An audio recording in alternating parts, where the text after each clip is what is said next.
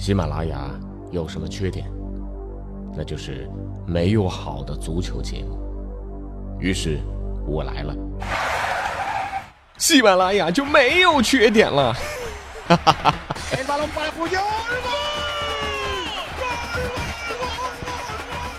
我是俊君，喜欢足球，听足球欢乐多。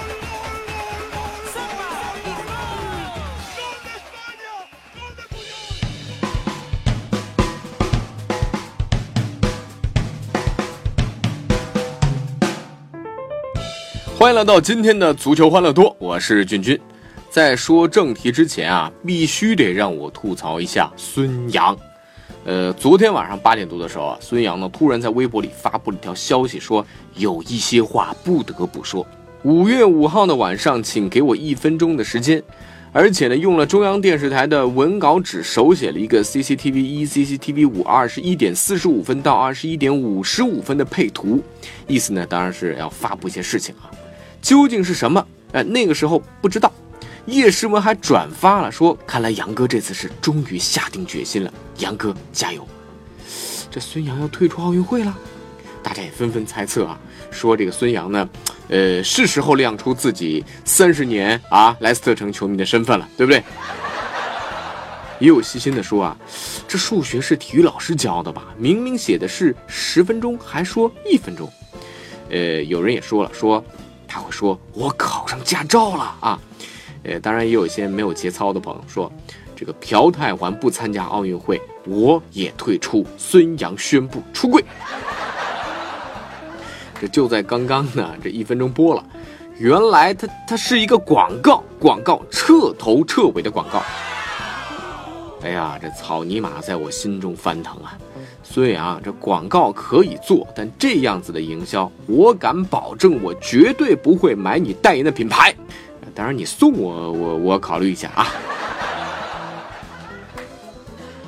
言归正传，亚冠小组赛和欧冠的半决赛全部结束了。今天呢，先说说欧冠。C 罗呢，在欧冠半决赛第二回合的比赛里啊，震惊全世界。他在曼城的门前啊，空中接力暴扣得分。你没听错啊，我也没说错。C 罗空中接力暴扣，这一幕呢，出现在比赛的第六十四分钟。佩佩呢，禁区右侧传中，在远门中的 C 罗高高跃起，用双手接住了佩佩的传球，然后用一个标准的扣篮动作，把他送进了曼城队的大门。精彩的扣篮结束之后啊，C 罗自己也坐在地上笑。这个对走上来的裁判啊，还有一些不满的曼城球员呢，他还说了些什么啊？呃，这个大概的意思呢，说这个嘿啊，兄弟们，我我我看这球大概要出界了啊，我怕砸到小朋友啊，就算没有砸到小朋友，砸到花花草草也是不好的嘛。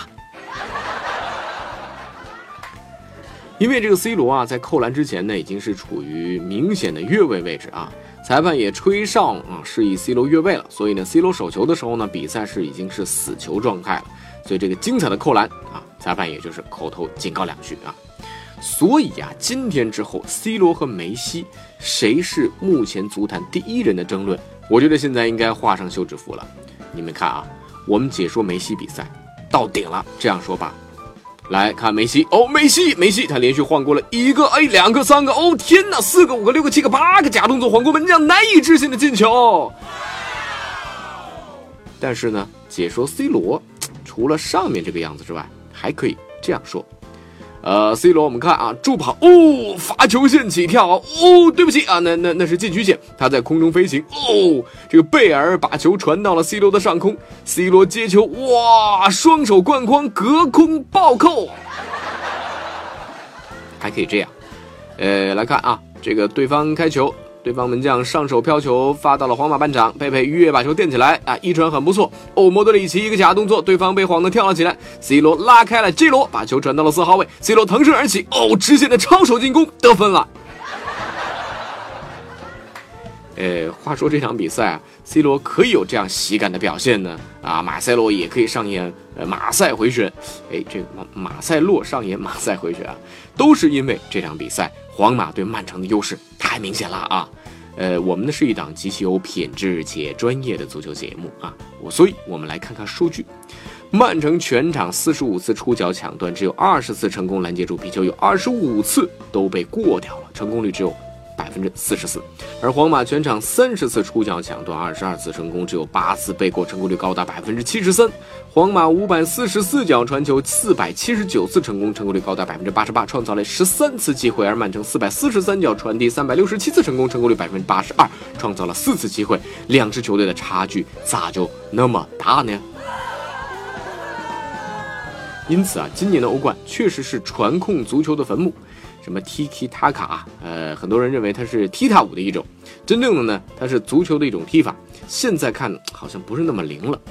就是这样一支没有绝对的大牌巨星的球队，呃，在中国大概知名度最高的也就是托雷斯吧，啊，也是曾经的金童，后来的托妞，托妞一度被认为已经在场上接近女足水平的球员，依然是成功淘汰了七大联赛的冠军球队，里面有不可一世的拜仁和巴萨，堪称奇迹啊。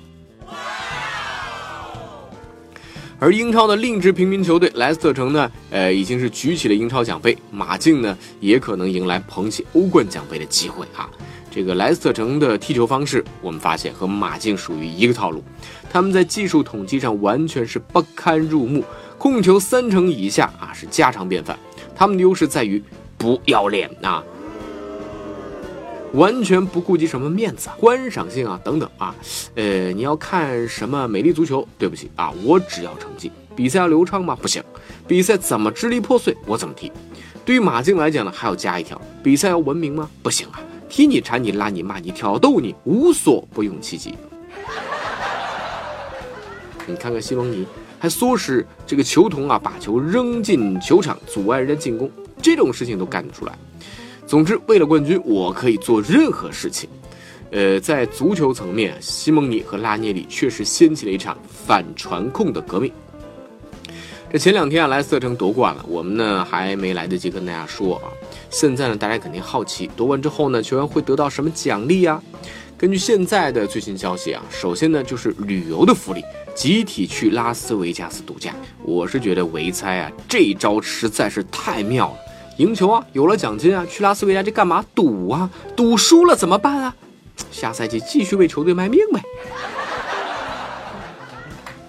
那另外呢，莱斯特所有的三十名一线球员都能获得一辆奔驰车的奖励。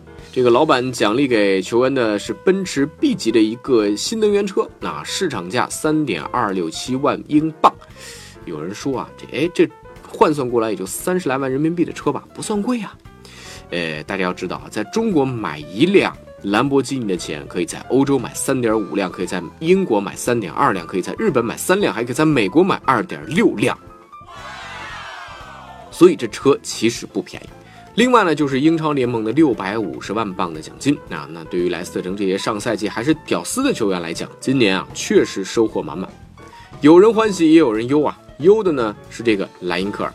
他曾经许诺啊，如果狐狸城夺得了英超冠军，那么他只会穿内裤上节目。这一言既出，驷马难追啊！英国首相卡梅伦在最近的一次会议之上就敦促莱因克尔履行自己的承诺。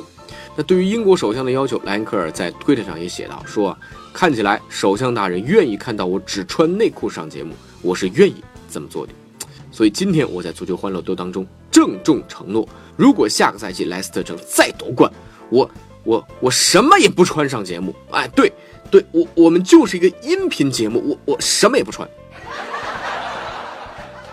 再说点亚冠的，亚冠小组赛也尘埃落定了啊！中超卫冕冠军广州恒大亚冠出局，原本掌握着小组出线主动权的江苏苏宁也没有能够获得小组出线权。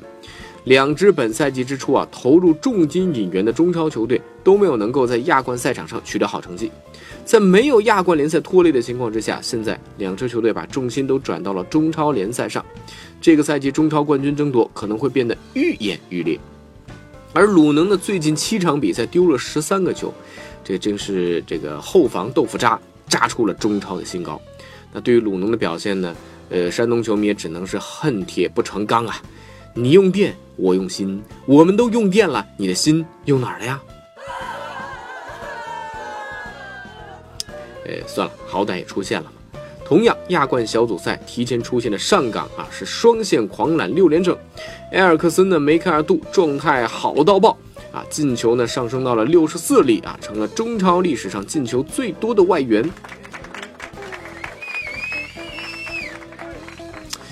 说这放走埃神呐，也是我们每期节目都得说的。恒大这笔买卖真的是亏了。哥伦比亚国家队今天正式公布了参加2016年美洲杯的四十人大名单。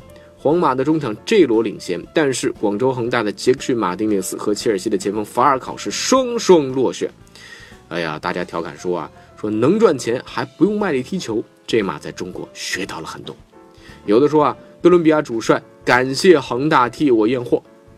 还有说啊，这马落选是因为离开了马竞，离开马竞呢是因为托雷斯当了主力，托雷斯当主力呢是因为马竞赢了皇马，皇马输球呢是因为本泽马没进球啊。对，这马这事儿就应该怪本泽马。